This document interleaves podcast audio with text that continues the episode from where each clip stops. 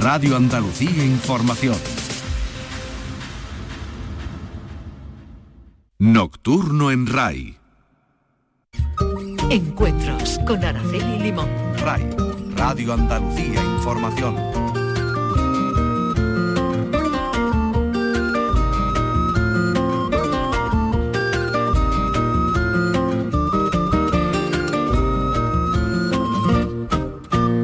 Saludos. A nuestra invitada de hoy la definen como la voz de la nueva generación del cantejondo. Rocío Márquez lleva más de una década labrando una sólida carrera artística. Su personalidad inquieta y su enorme curiosidad quedan reflejadas en su discografía que nos muestran su gran amor por la tradición flamenca y su necesidad de ensanchar los límites de esta tradición, explorando y experimentando con melodías, con instrumentos, con arreglos y con letras. A los nueve años comienza a recibir clases de flamenco en la Peña Flamenca de Huelva, donde comienza a darse a conocer. Llama la atención su voz cristalina y especialmente la forma de modularla. En el año 2008 da un impulso importantísimo a su carrera al lograr cinco reconocimientos, entre ellos el premio de la lámpara minera en el Festival del Cante de las Minas. Desde entonces actúa en espacios como el Teatro Real de Madrid, la Sala Sinfónica del Auditorio Nacional, el Teatro de la Maestranza de Sevilla, el Palau de la Música, el Palau de las Artes, la Filarmónica de París o la Filarmónica de Luxemburgo. Colabora con músicos como Jorge Dessler, Kiko Veneno, Dani Morón, Arcángel, Cristina Rosenbiger o recientemente con Bronquio y participa en la banda sonora de distintos proyectos cinematográficos. Además de su faceta artística, Rocío Márquez es doctora cum laude por la Universidad de Sevilla con su tesis técnica vocal en el flamenco y es docente además del máster interuniversitario en investigación y análisis del flamenco.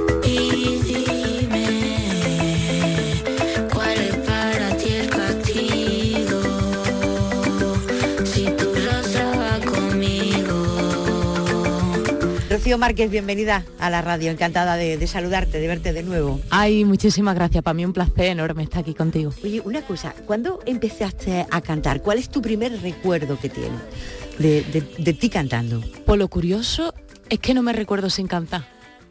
¿Tan pequeña era? Era muy pequeñilla, mamá tiene una, grabación que estoy, mm, que todavía no tenía ni los tres años y de hecho no cantaba, o sea, no hablaba prácticamente bien, pronunciaba fatal. Eh, eh, yo entiendo la letra porque me la sé, pero era imposible, vamos. Mm, pero como en casa cantiñaban muy bien, mm, mi madre, una prima, mi tío, pues claro, iba reproduciendo, ¿no? Iba cantiñando desde pequeñilla, por fandango empecé, claro, como onubense que soy y, no recuerdo, eh, ya en escenario sí, sí recuerdo la primera vez que fue en Palo de la Frontera, en la Peña Flamenca de la Fontanilla, eh, y tenía yo nueve años, ocho, nueve años. Pero, mm, pero así de manera más informal en casa, pues desde siempre. Y en tu casa cantaba, me, has dicho, ¿no? Sí, nadie se ha dedicado profesionalmente, pero, pero mm, cantiñean muy bien y les gusta el flamenco y lo escuchan, o sea que esa cercanía sí la he sentido desde siempre. Y diste clase en la Peña, en la Peña Flamenca de Huelva, ¿no? Ahí, digamos, empezó tu, formación como artista, ¿no? Sí, fue, fíjate, fue muy curioso porque como yo en casa escuchaba fandango y me conocía mm, algunos estilos, me los había aprendido, pues en el recreo, en el colegio, eh, cantiñábamos ¿no? Eh, nos poníamos Y entonces había una chiquilla de mi clase que conocía o sea, yo cantaba una melodía y me decía, eso es cabeza rubia, eso es almonasté, eso es calaña, eso es valverde. Sabía cada palo, cada estilo de fandango cuál era. Em, el nombre, ¿no? Del, del pueblo. Mm, o de la persona, de los personales de Huelva. Y, a mí eso me llamó la atención muchísimo y dije, pero, pero tú cómo sabes todo esto? Y entonces ya me contó que ya iba a la Peña Flamenca de Huelva y que ahí se reunían los sábados y mm, bueno, y te enseñaban los estilos de, fandango. Empezamos por ahí, ya después eh, un poquito por alegría, por tango, por bulería, ya después soleá, seguirilla, poquito a poco. O sea que ahí empezó la formación de Rocío como, sí, como artista. Qué bonito. Además, una tierra como Huelva, como tú bien dices hasta en el recreo, hasta en el patio del sí, recreo. Han hecho un trabajo precioso porque yo no creo que sea casual eh, que en mi generación haya mm, salido tanta mm, tanta afición, ¿no? Y, algunos nos estemos dedicando profesionalmente también, ha sido porque realmente nos han echado más horas con reloj y hubo una generación entera que aunque ellos no fueran profesionales, pero sí nos dedicaron muchísimas horas y se dedicaron a transmitirnos todos esos conocimientos, mm, empezando por los fandangos de Huelva, claro. Has recibido un montón de premios a lo largo de tu carrera, pero te leo que, que destacas muchísimo la lámpara minera. ¿Por qué? Bueno, realmente tiene un... En el mundo del flamenco eh, creo que es uno de los... Te diría que es el festival más reconocido ¿no? a nivel internacional, junto con Córdoba Bienal, pues son los más mm, potentes, los que tienen más renombre y también los que mm, a nivel interno también te posicionan, por decirlo de algún modo, ¿no? Que realmente es que abre muchísimas puertas. Es que recuerdo eh, el año de la lámpara, que fue 2008, mm, que ya había como, claro, el acuerdo de muchos festivales es que va quien gane la lámpara, da igual que la gane. Entonces, claro, eso te abre muchísimas puertas. Tener también buenas condiciones te permite poder ir con artistas que admiras, ¿no? De repente, eh, pues ya tienes caché para poder llamar a pedazo de guitarrista y, podéis muy bien acompañar y que también tu escuela siga siendo el escenario, ¿no? Que para mí eso fue uno de los grandes regalos también, no solo las puertas que te abren, sino tener las condiciones económicas para poder ir al lado de maestros de los que he aprendido muchísimo. Te consagra, digamos, ¿no? Te da esa posibilidad, sí. Pero además fuiste la primera mujer en recibir la medalla de, la petenera, o sea, ahí vas mm. abriendo caminos, ¿no? abriendo cosas que, nadie había hecho. Me hizo mucha, mucha ilusión porque además... Mm, ya hemos acabado siendo amigos, ¿no? Con Fernando Gallo y con toda la gente de la organización, pues continúa, eso es lo bonito también, que detrás de, cada festival o de cada galardón mm, se acaba em, eh, generando un vínculo afectivo y, mucho cariño. Y yo realmente em, me siento afortunada por la cantidad de personas maravillosas que he podido conocer a través de este arte y que puedo continuar disfrutando de su amistad.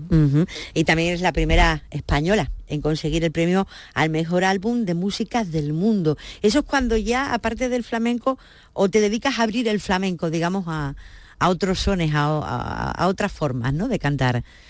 ¿Cuándo das ese paso? Mm, pues... ¿Y por qué? Yo creo que quizás fue con el disco del niño, mm, que eso si no me equivoco fue en el 16, mm. creo. Y yo siempre digo que cuando alguna vez me dicen, es muy valiente la propuesta que sea, yo siempre digo, realmente llego a, las propuestas como única opción, para mí no es una elección casi. yo llego a... Eh, eh, tengo momentos de crisis artística gorda cuando entro en la reproducción simple. Soy consciente que hay que pasar por ahí y que eso es necesario y en el flamenco es fundamental, porque si no tienes esos pilares, pues no se sustenta la carrera. Em, pero llega un momento en el que instalarme ahí hace que pierda la motivación. Es decir, que todas esas experiencias que tú haces, eso te busca a ti, no, tú, no lo buscas, son ellos lo que te buscan. Puede parecer que quizás soy yo la que estoy intentando llegar a algún sitio, ¿no? Es al revés justo, ¿no? Es como que le pierdo el sentido y si no es permitiéndome, buscándome, eh, pues, pues eso, pierdo la chispa ¿Y cómo encuentras eh, las personas con las que colabora? ¿Cómo encontraste a Jorge Dresle? ¿Cómo encuentras ahora a Bronquio? ¿Ellos también te buscan a ti o, tú eres la, que vas buscando? ¿Y, cómo, por qué ellos y no otros? ¿Por qué Famita Alcai? ¿Por qué esa gente? ¿Por qué, ¿Por qué ellos? Pues mm, te diría que también la vida hace mucho, ¿eh? por su parte, o sea que, hay un punto en todo esto, eh, me encanta la malagueña que dice como la vida es tan amable, ¿no? Yo creo mucho en eso, que al final es como que se van tejiendo las redes necesarias para que se acaben dando los encuentros que se tienen que dar. Y yo confío bastante en esto. Mm, y es cierto que cuando admiro a un compañero, me encanta comunicárselo, ¿no? Y yo, mm, eso sí, de repente estoy viendo un artista mm, que me emociona, que me conmueve y tengo la oportunidad de decírselo y de, bueno, fantasear y decir, oye, ojalá hagamos algo juntos. A mí me encanta, ¿no? Ese, mm, digamos, esa admiración explícita, ¿no? Que muchas veces nos cuesta un poquito a los que se dedican igual, que, o sea, se dedican algo parecido a lo que nos dedicamos nosotros. A mí me gusta y entonces eso hace que también mm, pues se provoque, en el caso de Fami Alcai, pues recuerdo que, que éramos vecinos también, entonces siempre que nos veíamos decíamos, a ver si nos inventamos algo juntos, vecinos, tal, hasta que la final de Sevilla pues nos dio la oportunidad.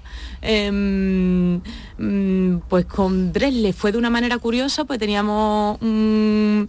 Eh, bueno, Cristóbal Ortega, sí. que es, eh, o sea, su primo es representante de Dresle.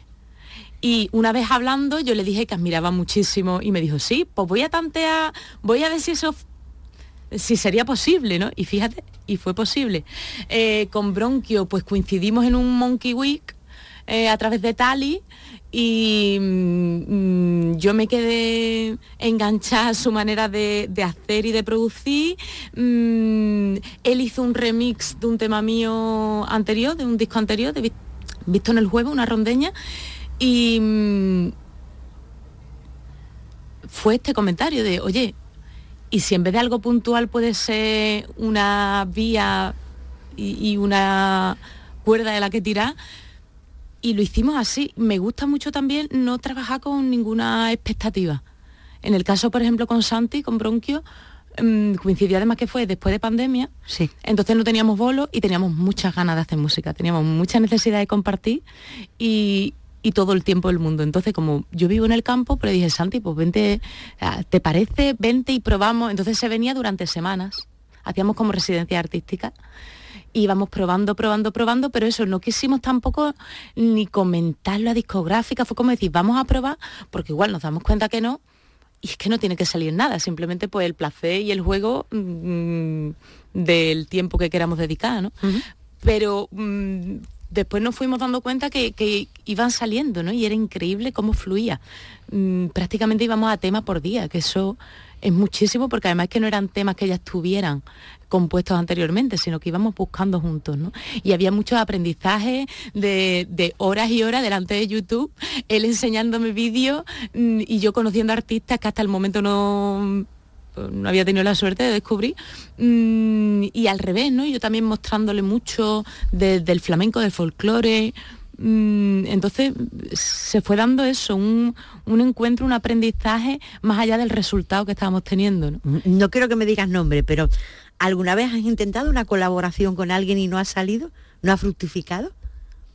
Eh, pues creo que he tenido bastante suerte. Fíjate que nunca había pensado esta pregunta, pero sí, sí me ha pasado. Colaboraciones para grabar, para disco. Sí de llamar y decir, oye, me encantaría poder contar contigo y en, ese momento pues decirme la persona, mira, ahora mismo no me, no me coge bien. Pero no, pero no ha sido que, no fructificara el trabajo, ha sido que no fue posible La colaboración. Claro, claro. O sea, que no te has visto con nadie para colaborar y de pronto te has dado cuenta que no, que ahí no había ningún neso de unión y que, que no iba a salir nada.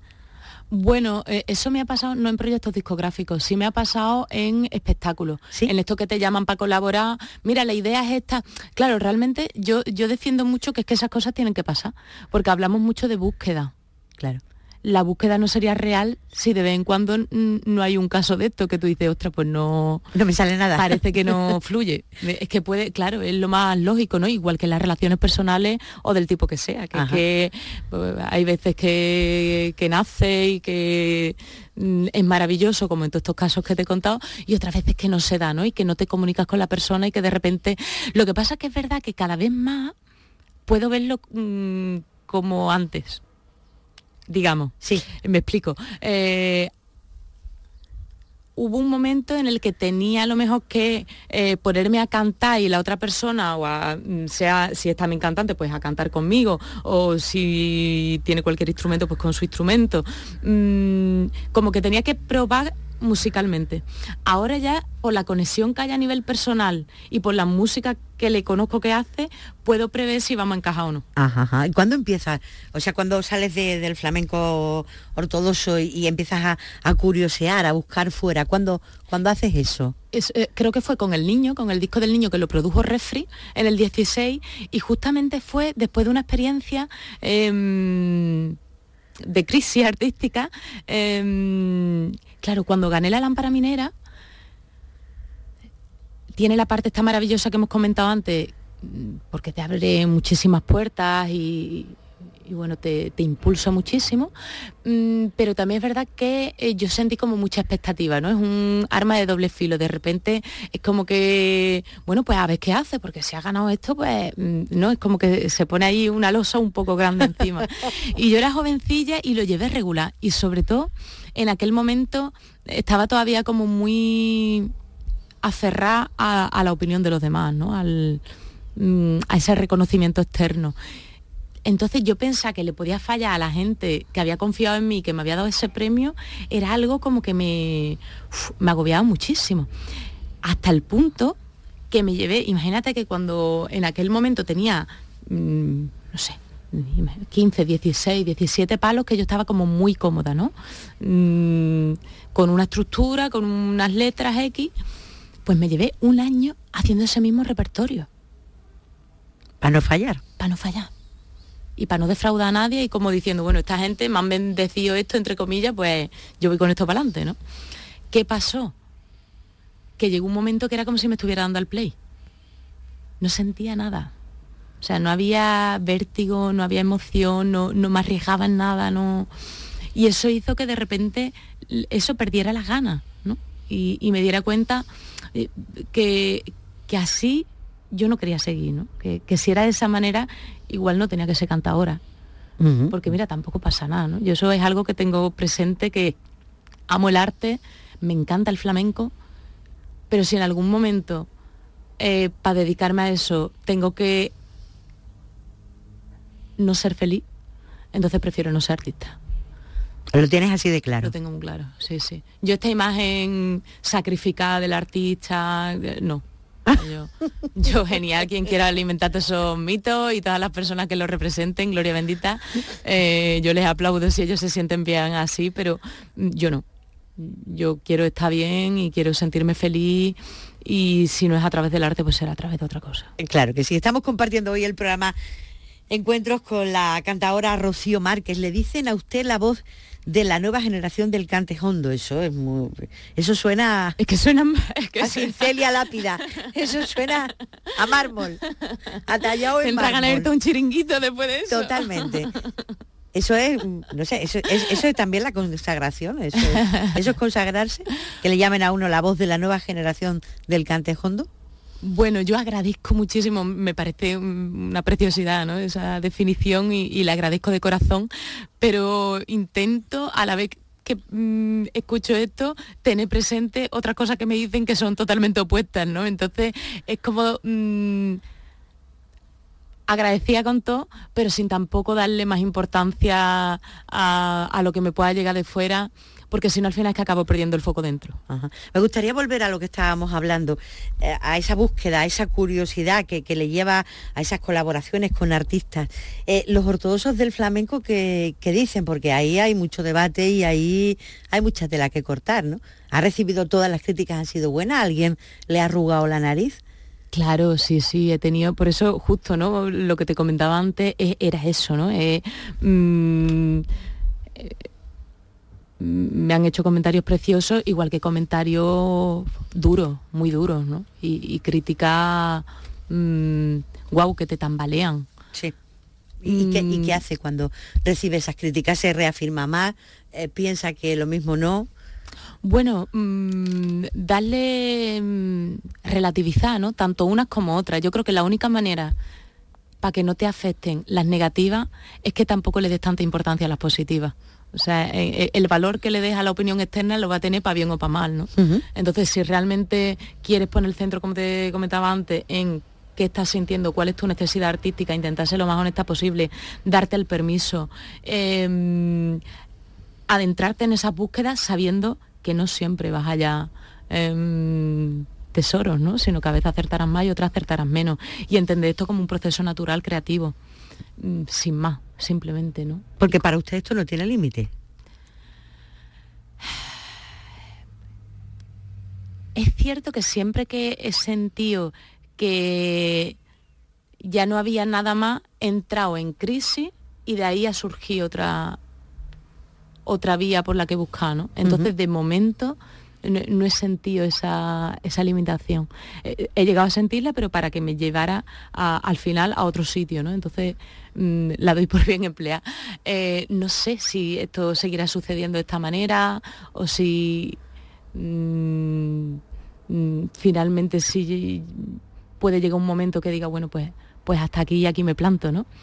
Puede pasar. Porque es un juego, ¿no? Al final es un juego. Usted lleva ahora mismo digamos, la doble vía, ¿no? Canta en una peña, canta en un festival flamenco tradicional o llena un gran escenario como el Maestranza o como cualquier eh, teatro del mundo con una propuesta completamente diferente. ¿Es capaz de hacer las dos cosas al mismo tiempo? Pues hasta ahora sí ha sido... Me ha ¿Hay como dos Rocío? Eh, bueno, realmente yo siento que, el centro es el mismo, ¿no? Mm, porque no es solo el repertorio en sí o el concepto de la propuesta, sino la actitud con la que la desarrolla, ¿no? Para mí está más ahí el clic. Sí. Em, hay veces que, podemos hablar de, de, encuentros con otras músicas si tu actitud no va a ser permeable y realmente vas a reproducir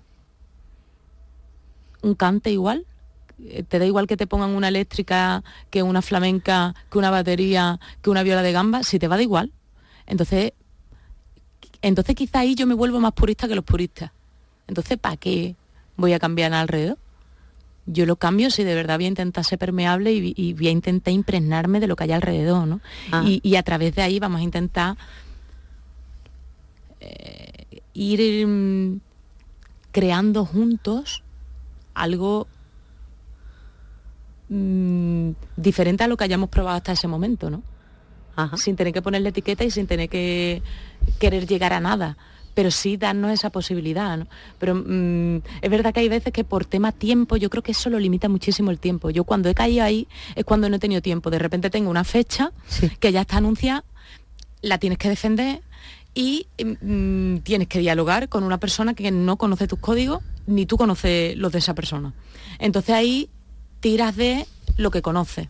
Y entonces ahí, pues sí, ¿no? Pues hace un cante más o menos como lo haría con guitarra, pero con otro instrumento, por ejemplo. A mí ahora mismo ese tipo de propuestas no me interesan. Para mí al menos. ¿eh?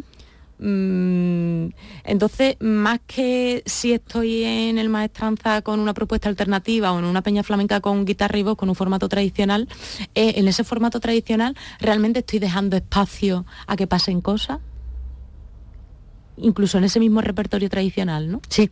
lo entiendo perfectamente. Hay un nuevo flamenco con Arcángel, con Argentina, con el granaíno, gente diferente. ¿Es la edad que quiere hacer las cosas de otra manera? ¿Hay un nuevo flamenco? Yo creo que el nuevo flamenco ha habido siempre y siempre va a haber. Esa es, para mí de, la, de las cuestiones más divertidas ¿no? que tienen eh, eh, estas discusiones que a veces surgen entre flamenco revolucionario, flamenco nuevo, eh, el, flamenco más ortodoxo, más claro, es que para mí ya Morente es tradicional. O sea, seguir llamando revolucionario algo que ya todos hemos interiorizado y que ya mm, eso, que ya forma parte de lo tradicional del flamenco, para mí no tendría sentido. Eh, y esas líneas han estado siempre y algo que ahora es tradicional en su momento fue rupturista. como en cualquier otro género, ¿no? Entonces, eh, a mí que em, es como la vía, ¿no? los raíles del tren que necesitan ir de la mano. Sí. ¿no? Y por un lado estaría pues una visión más ortodoxa y por otra más abierta, ¿no? Y la una sin la otra realmente no, o sea, el tren no puede caminar si no están las dos. Si no están las dos vías puestas. Hace 30 años de la muerte de, Camarón. ¿Qué es Camarón? un gran referente, un, artistazo que, ha hecho que el flamenco llegue a rincones mm, que de otro modo hubiera sido prácticamente imposible. Mm, un equilibrio perfecto entre el conocimiento más tradicional y, una visión revolucionaria. Un referente. Cuando grabó La leyenda del tiempo la gente descambiaba el disco. Decían que eso no era flamenco ni, ni eso era camarón. Eso fue quizás el... Claro, es por, eh, eh, por eso que me, llama tanto la atención que sigamos eh, cuestionando, ¿no? Eh, el tema de, la evolución en el flamenco, si es que ya la historia ha contestado, ¿no? Bueno, quizás el debate parte desde dentro, ¿no? Más se debate dentro del flamenco y de los artistas del flamenco que desde fuera, ¿no? puede ser, sí, sí, puede ser, o quizás sí, y también de la afición sí, más ortodoxa, probablemente. Mm, pero a mí me llama mucho la atención cuando mm, incluso tirando un poco más eh, eh, con el tema este de la electrónica, ¿no? Cuando de repente ahora se habla del flamenco y electrónica como algo muy novedoso y tú dices, bueno, podemos irnos al de Lomar, por ejemplo, ¿no? Y, ya tiene años, ¿no? La propuesta. O cuando hablamos de la participación mm, con otros tipos de instrumentos, dices, pero si es que desde el principio, si es que el mochuelo ya tenía una grabación por Guajira con piano. Mm, o sea, que realmente mm, que la norma no se haya acabado mm, bueno, que la hayamos puesto ¿no? en guitarra, voz, eh, palma y un poco más tarde ya permitiéramos que, se sumara también el cajón, eh, no quita para que se hayan dado muchísimos tipos de encuentros y, desde el principio, ¿no? Entonces, a mí me parece que tener esa perspectiva también histórica, eh, que no está ocurriendo ahora nada nuevo realmente. Quizás más llamativo, más vistoso, ¿no? Pero no, no nada diferente, como, como bien dices. Mm, sí, sí, sí. A mí me gusta mucho pensar que, esa visión mm, Mm, más contemporánea, por decirlo de algún modo, ha estado desde el principio de los tiempos. Dice que hace lo que le sale de, del corazón. O sea, todo, todo lo que es su carrera artística eh, responde a eso, a que, a que va haciendo lo que le va saliendo del corazón, ¿no? Lo intento, intento permitirme. Sé que mm, a veces mm, me llevo a situaciones que, pueden ser un poquito incómodas, porque claro, te conoces, me, eh, claro, al, al no ir a lo conocido, eh, es más difícil de repente mm, bueno, porque no te conoces simplemente, ¿no? Pero a la vez es una oportunidad inmensa y enorme para poder. A mí me gusta mucho pensar que, no es algo desconectado, o sea, que lo que hacemos y lo que somos eh, tiene ahí mm, lazos estrechos, ¿no? Entonces yo siento que las limitaciones que pueda tener como persona son las mismas que tengo como artista y las cualidades que tengo como persona son las mismas que tengo como artista. Y mm, eh, si lo enfocas de esta manera es divertido porque es al final una herramienta bonita para conocerte, para trabajarte y para estar en conexión contigo misma. Estamos hablando, estamos compartiendo este encuentro con la cantadora Rocío Márquez. Este disco se llama Tercer Ciclo, ¿no? Y dice usted que, el primero, el primer ciclo, es cuando aprendes a hacer lo que llevabas queriendo hacer toda la vida, que el segundo ciclo es cuando te abres por completo y el tercero cuando te da igual todo porque, porque amas lo que, lo que haces y, en eso parece que estamos, ¿no? ese, eh, es el camino que estamos intentando trazar, sí. Mm, supongo que a veces lo conseguiremos más, otras menos, pero al menos en este proyecto mm, ha sido el, punto de partida y el y también el fin al que queríamos llegar casi sin saberlo, ¿no? Sí, ¿no? Y, y, está siendo mucho disfrute, la verdad que también cuando hablamos de este tercer cielo es esa eh, ese espacio que acoge lo desconocido, ¿no? que abraza esa...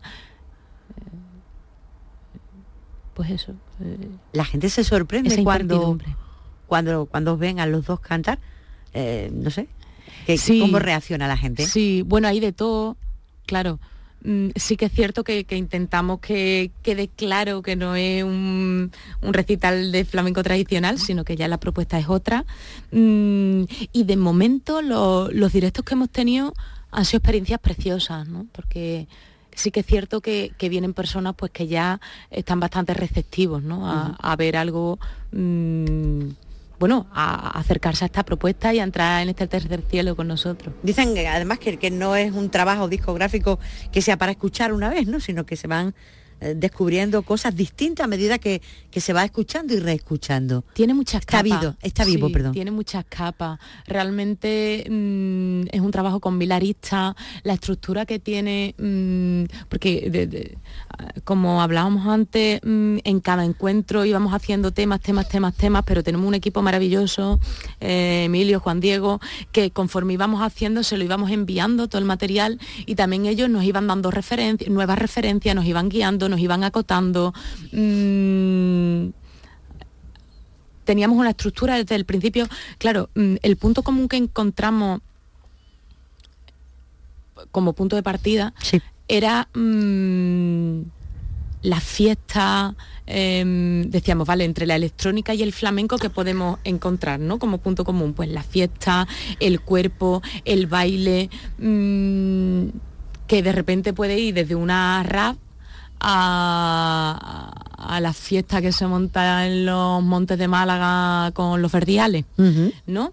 Y, y a partir de ahí, pues fuimos tejiendo mm, también a nivel conceptual un esquema que mm, tenía forma como de serpiente, que al final es, es, eh, el esquema que tiene el disco, con su introducción, ¿no? con su cabeza, con su cola, con su final, sus transiciones, eh, esos distintos cuerpos que van mudando la piel.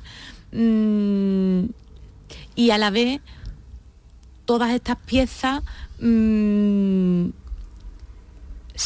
van surgiendo de modo distinto, ¿no? No hay Sí. una metodología única, sino que hay veces que son bases que ya Santi tenía sobre las que yo voy improvisando, en algunos casos con melodías tradicionales, otras no, en otros casos partimos de la letra y a lo mejor cogemos un, mm, recuerden, pero prefiero la muerte, que es una canción por soleá, que yo cojo una letra que tenía escrita de antes y que de hecho he cantado en repertorio tradicionales con forma tradicional, em, que decía peor que la soledad es tenerte frente a frente y no tener de qué hablar. Y entonces empezamos a, mm, a estirarla, a descomponerla, hasta que acabó siendo la canción que es. Mm, y eso acabamos musicándolo. Y, en ese caso por ejemplo fue con la guitarra en el sofá ni siquiera estábamos tirando la electrónica. En mm, otros casos pues mm, queríamos que hubiera un guiño también al concurso de Granada que ahora justo es el centenario no en el 22 mm, y entonces hicimos como una adaptación del discurso de Lorca sobre la teoría del duende. O sea eh, eh, cuando hablaba de capas me refería a esto, ¿no? que cada pieza eh, tiene un sentido y tiene un sentido en, en el espacio, en el anillo de la serpiente que ocupa. ¿no? Ajá. Hemos pasado muy ligeramente antes sobre un asunto y es la crítica flamenca. Eh, ¿Es tan fuerte realmente la crítica? Eh, ¿Tiene tanta fuerza a la hora de, de- de que alguien valore un espectáculo? ¿A, a usted le influye mucho? Bueno, yo creo que esto es algo que ha cambiado muchísimo en los últimos años, ¿no? Eh, con el tema de internet, con... mm, sí que hubo un momento en el que una mala crítica podía hacer que te comiera con papa un espectáculo. Entonces, claro que era grave, porque habías hecho una inversión a muchos niveles, no solo económico, sobre todo de energía ¿no? y de ilusión, y de repente, pues si había unas cuantas de críticas demoledoras, probablemente en muchos sitios no te, no te contrataran. Entonces, claro que eso hubo un tiempo que, que marcó muchísimo. Claro, ahora nos encontramos con otra realidad, que por ejemplo con las redes sociales, aparte de lo que diga un crítico, va a haber muchos comentarios del propio público.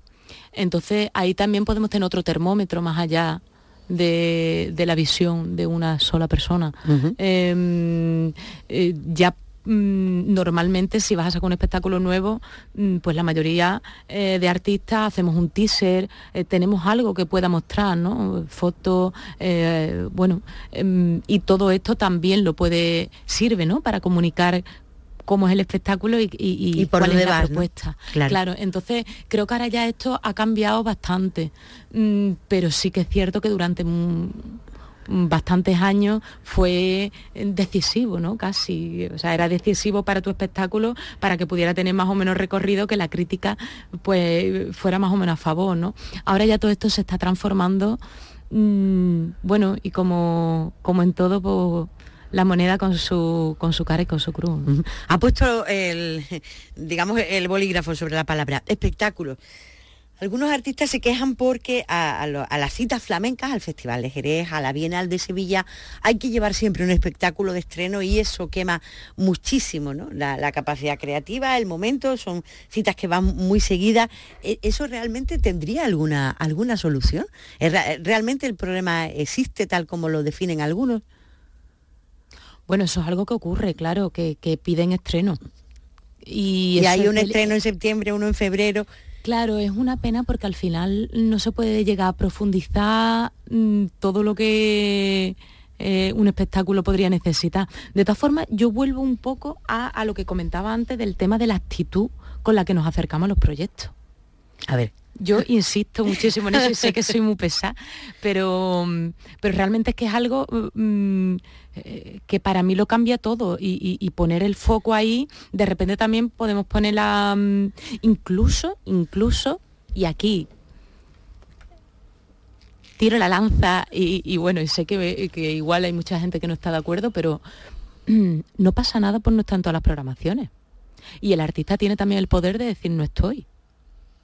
Y no pasa nada. a veces, ¿no? Bueno, mm, yo creo que en muchísimos casos mm, se trata más de una cuestión, em, o sea, que no estamos hablando de es que lo necesito para llegar a fin de mes. Que yo si estuviéramos hablando de eso, por supuesto, mm, no estaría diciendo nada. Em, pero em, bueno, creo que tenemos que, que abandonar ya este, mm, esta actitud de dame pan y dime tonto. Yo creo que es necesario ya que cambiemos esta onda, ¿sabes? Y de aceptar todas las propuestas que nos digan o todo lo que nos pidan porque queremos estar en cierto circuito. Pues que a lo mejor no hay que estar. Y la manera que tenemos los artistas de decir nuestra opinión y de manifestarnos es no estar entiendo que no está de acuerdo entonces con esa tiranía que exigen los programadores de, de las no estoy de acuerdo y estoy de acuerdo con que tengamos la responsabilidad de tener un comportamiento coherente cuando no estamos de acuerdo con una cosa. Porque claro, criticar pues está muy bien, pero es que tenemos mucha más responsabilidad y de hecho tenemos un margen de acción mayor del que creemos. No concurro a determinado festival o a determinada cita. Claro, si no estoy de acuerdo con algo, pues y, esto me conecta un poquillo eh, con, lo, que hablábamos al principio de la entrevista, intentar ser lo más honesto posible. Y más con lo que hablamos de pureza en el flamenco, ¿no? Con lo que nos gusta hablar de pureza. Pero eso a veces es complicado. Pues igual no estaría mal, ¿no? Que, bueno, porque nos cuesta, ¿no? Parece que, se nos va la autoestima en que de repente tenga que estar nuestro nombre en un cartel. bueno, pues sí, tiene, tiene, razón.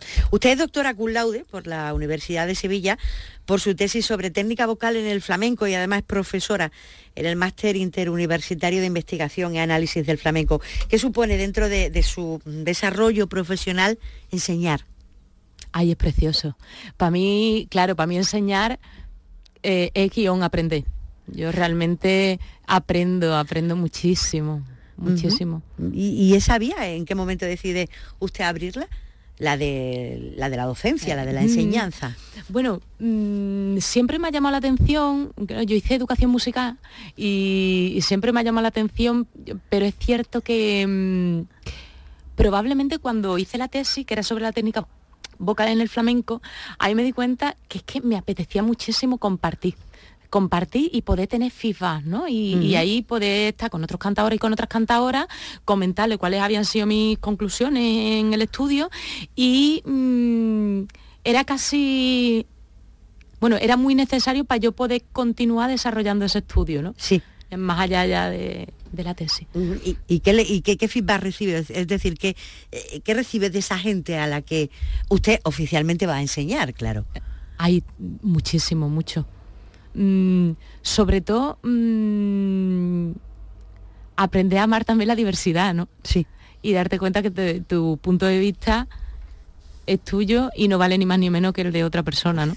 y, está bien también que todos nos expresemos lo más claro que podamos y nos respetemos y nos queramos y nos aceptemos desde esa diversidad justamente. ¿Usted va conduciendo y cantando lo que ponen en la radio? Totalmente, sí, sí, sí. Además, pongo la radio muy alta. ¿Qué, música escucha? Que no sé, nada mm, complicado. O sea, cuando cuando va conduciendo o cuando está duchándose. ¿Qué música oye? Em, bueno, flamenco bastante. Em, ahora, por ejemplo, en el coche también me pasa una cosa como en la ducha, que como normalmente voy sola, me permito probar. Ah a ver, cuénteme. Claro, de una manera así como distendida, no es nada, eh, no lo hago de una manera muy consciente, pero por ejemplo ahora que estoy alucinando con Diamanda Galas, que, que, es una artista muy experimental y que a nivel vocal hace cosas que a mí me fascinan, de repente, claro, a lo mejor está ella con gritos. El otro día me pasó que me hizo muchísima gracia porque me paré en un semáforo y estaba justo ella haciendo en el disco de Benacaba. Eh, tiene unos cuantos de gritos abiertos que son brutales, son estremecedores, ¿no? Y claro, yo no sabía cómo estaba colocando ella, no entendía bien cómo lo estaba haciendo y, en ese momento pues lo probé, pero claro, desde fuera era una mujer chillando. En un semáforo. En un semáforo. Y de repente, claro, me di cuenta fue como decir, igual esto no es lo más... Mejor en casa, esto es mejor en casa. Esto mejor en casa, voy a, a cambiar lo que estoy escuchando y voy a ponerme a cantar Bambino. O sea que por ahí está ahora trabajando. Sí, ahora mismo es lo que también este espectáculo es a lo que me ha llevado, porque claro, mm, el hecho de, entrar en comunicación con la electrónica intentando ser permeable, ¿no? Esto de la actitud que comentaba antes, mm, tú estás escuchando en el momento un timbre que no es el que tú estás produciendo, porque ahí Santi Bronquio está filtrando el sonido. O sea, yo estoy cantando, ese sonido está entrando por el ordenador, él está jugando con mi voz y yo en tiempo real estoy escuchando lo que está haciendo con tu voz que él está haciendo. Inevitablemente eso hace que mi color empiece a variar, que mi colocación de una manera intuitiva vaya modificándose. Sí. Cuando después paramos esa experiencia y yo escucho, puedo quitar también esos efectos después, se puede hacer y yo escucho cuál es el color que yo estoy eh, produciendo, efectivamente, se abren millones de posibilidades. O sea, más allá de las posibilidades que tiene sí la electrónica a nivel de colores, son las puertas que te abre a ti al darte cuenta que eres capaz ¿no? de, mm, bueno pues de conseguir otro registro es decir, si he entendido bien, usted proyecta otra voz porque se oye diferente. Efectivamente, justo. Justo, justo. Claro, es que la escucha condiciona. Ajá, como se está escuchando distinta, empieza a cantar de otra manera. Efectivamente, y cuando quitas los filtros y te das cuenta de los colores que, a los que estás llegando, pues a mí me fascina. O sea, ese ha sido el gran descubrimiento para mí a nivel vocal de este trabajo. Ajá, Que es darme cuenta por ejemplo, yo tenía la tesis hecha, ¿no? Y hablaba pues del seno frontal, la proyección en el masilar, en el hemoidal, efenoidal. Cuestiones muy técnicas, pero al final es donde está resonando el sonido en cada momento, ¿no? Sí. Mm, y darme cuenta que eso era como la puntita del ITV, pero que claro, que es que hay muchísimo por descubrir, ¿no? Pues como, bueno, me ha volado la cabeza. es altamente interesante y, muy, muy, muy, muy, muy curioso, ¿no? Mm. ¿De dónde sale tanta inspiración, tanta búsqueda? ¿Por dónde? O sea, cuando usted amanece por la mañana, ¿cómo le llega tanta información? Para mí del juego y, del tiempo. Lo que hablábamos antes de poder tener tiempo, ¿no? Desgraciadamente eh, es un ritmo tan frenético el que llevamos que eh, ¿cómo vamos a jugar? Si es que si ya, o sea, yo por ejemplo todo esto empecé a experimentarlo en el confinamiento, porque como a mí, siempre me ha dado pánico en, esto, por ejemplo, de los gritos, en esta em, propuesta más experimental a nivel vocal, quedarme ronca. Ah, claro. Me ha dado miedo, ¿no? Claro, si tú tienes dos o tres bolos a la semana, no puedes permitírtelo porque como te hagas daño, a veces después como defiende el bolo. El bolo. Eh, claro, esto de estar en casa sin fecha, pues de repente dije... Vamos a gritar. Aquí hay... Y yo en mitad del campo, que no molestaba a ningún vecino, dije, pues mira, igual es el momento para permitirme, ¿no? Y es cierto que, ahí empecé este juego. Yo, mm, es verdad que la pandemia pues, ha traído cosas, mm, bueno, ha sido desastroso y, muy triste, eh, pero también mm, hay algunos regalitos que nos ha hecho que... A usted le ha venido bien. Eh, a, nivel artístico sí. Sí, ¿no? Ese paro lo necesitaba. Sí, yo sí. Ajá. Estaba en un momento ya un poquito saturada. O sea, eh, eh, es algo a lo que cualquier artista eh, tendría pánico, pararse, que le paren, no poder hacer las cosas y veo que, usted lo recibió con, agrado y con... La diversidad de la que hablamos, claro que cada uno, cada uno siente la peli de una manera totalmente distinta y, es muy curioso, ¿no? Como el mismo hecho para una persona puede ser casi traumático y para otra puede ser un regalo, ¿no? Y hay que ser valiente para reconocerlo. O sea, necesito parar o, que me paren, y que el mundo me pare, ¿no? Sí, sí. Es verdad que fíjate que, en esto, mm, en muchos casos a mí me ha costado trabajo y, mm, mm, comentabas algo antes que, claro, que me he quedado pensando después, claro, cuando decías es difícil, ¿no? Eh, cuando yo decía, bueno, pues no, entremos en las programaciones, sino, claro, y me comentabas, es difícil. En un primer momento ha sido como, bueno, ¿no? Y después he dicho, claro, claro que es difícil. O sea, a mí me ha costado trabajo, me ha costado mucho trabajo permitírmelo.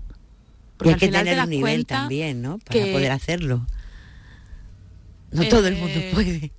Eh, por supuesto, y por eso siempre digo que eh, este comentario lo digo cuando no es una necesidad cuando, cuando de repente tener un bolo no depende de eso que tengas que mantener la economía de tu casa. Eh, estoy hablando justo de esos casos. Sí que es cierto que si miramos la programación eh, y, te, y pusiéramos una crucecita al lado de quiénes son los que dependen económicamente para mantener, creo que son muy pocos. Y que afortunadamente... Mm, si entramos ya en otro tipo de programaciones y en otro tipo de espacios como peñas o tablaos, me callo porque estamos hablando de ciertos festivales que justamente son de los que nos estamos quejando, que pidan permanentemente el tema de los estrenos. Entonces yo creo que hay que separar, porque hay veces que, juntamos las dos cosas y quizás nos podemos alejar un poquito de lo que mm, en el fondo está pasando y en el núcleo está pasando.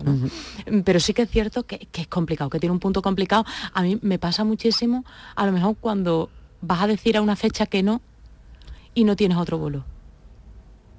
Porque tú dices, no voy a eso porque tengo otra fecha en otro sitio y todo el mundo lo entiende. Dice, mira, no voy a hacerlo porque es que ya tengo tres vuelos seguidos y se cae el tercero, llego a y no lo entienden. Sí.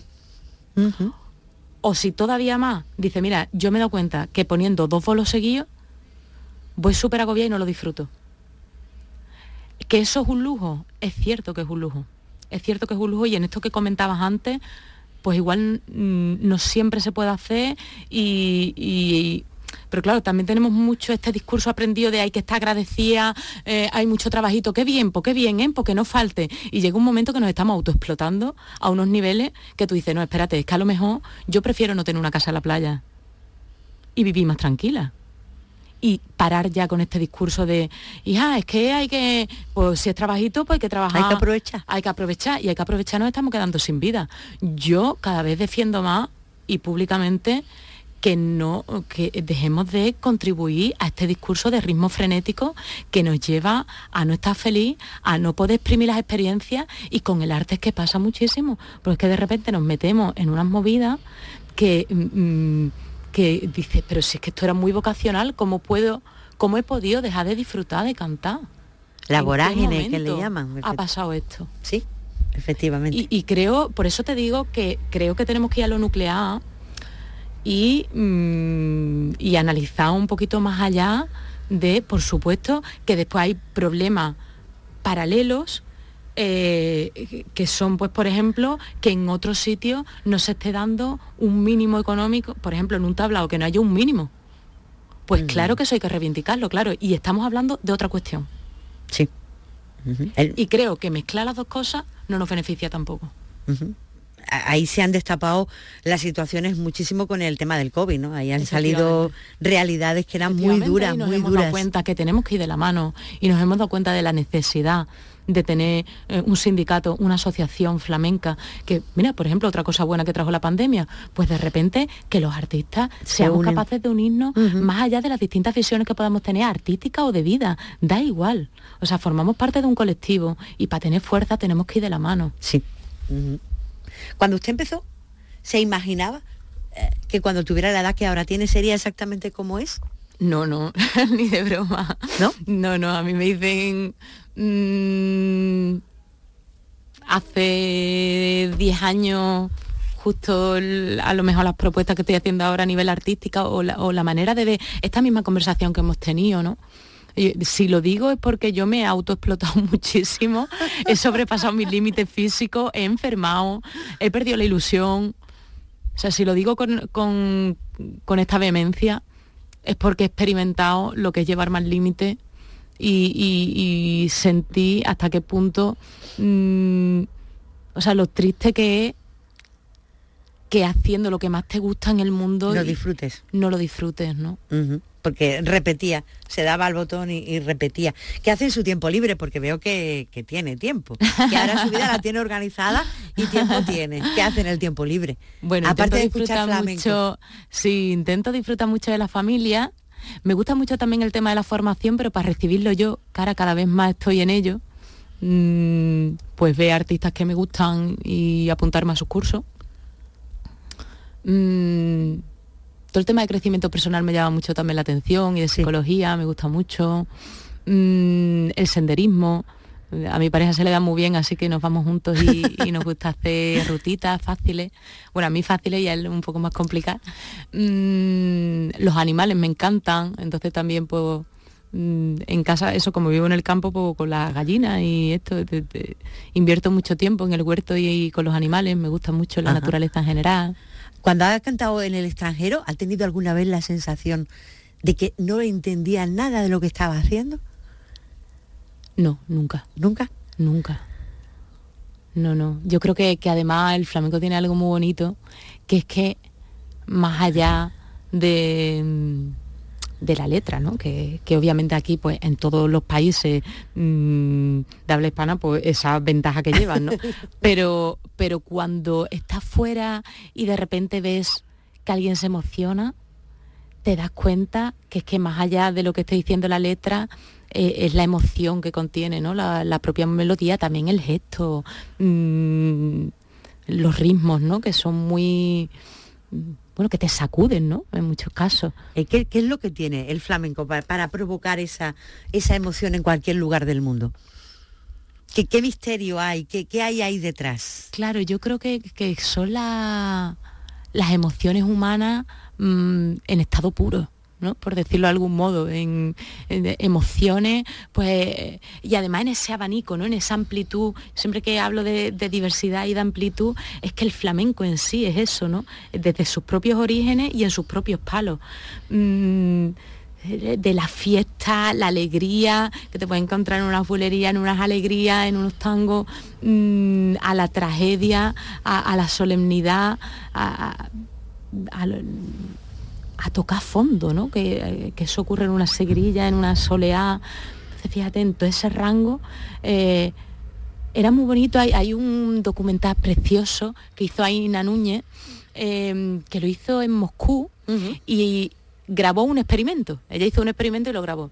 Y de repente a, a dos mujeres rusas que trabajaban, em, eran bailadoras, ¿no? Ellas tenían su escuela, de hecho, eh, Aina iba a dar clase eh, a la escuela de esta señora. Y, mm, y entonces le puso la malagueña, eh, esta que canta por Enrique Morente, a mi madre de mi alma, porque se la lleva y todo Dios, ¿no? Que está hablando pues de la pérdida de una madre, ¿no? Se la puso, estas mujeres no entendían obviamente que estaba diciendo la letra, y le preguntó, ¿qué te transmite? Y era tan bonito como ellas se emocionaron, una de ellas lloraba y decía, es como, es como una ruptura, hay una separación, hay algo, fíjate, ¿no? O sea, me parece, me pareció tan bonito cuando lo vi. Una separación, efectivamente. Es una separación. Sin entender la letra y sin entender... sin llegar a lo mejor al punto de se ha muerto tu madre, no ha entendido eso, pero lo esencial, lo que está debajo, le llega perfectamente, ¿no? Y, ella estaba, eso, una de ellas estaba con una lágrima sartada, ¿no? Sabían. Sabía perfectamente. Lo que, lo que estaba cantando. Porque al final, claro, pues son, son emociones y sentimientos mm, universales, ¿no? Que, todo el mundo experimenta. Y cargados de historia. cargados de historia y, y de años. conecta, ¿no? Claro que sí. Rocío Márquez, ha sido un placer Ay, hablar por la radio. se me ha pasado volando. Volando, volando. Muchísimas gracias. gracias. por haber venido. En RAI, Encuentros. Con Araceli Limón.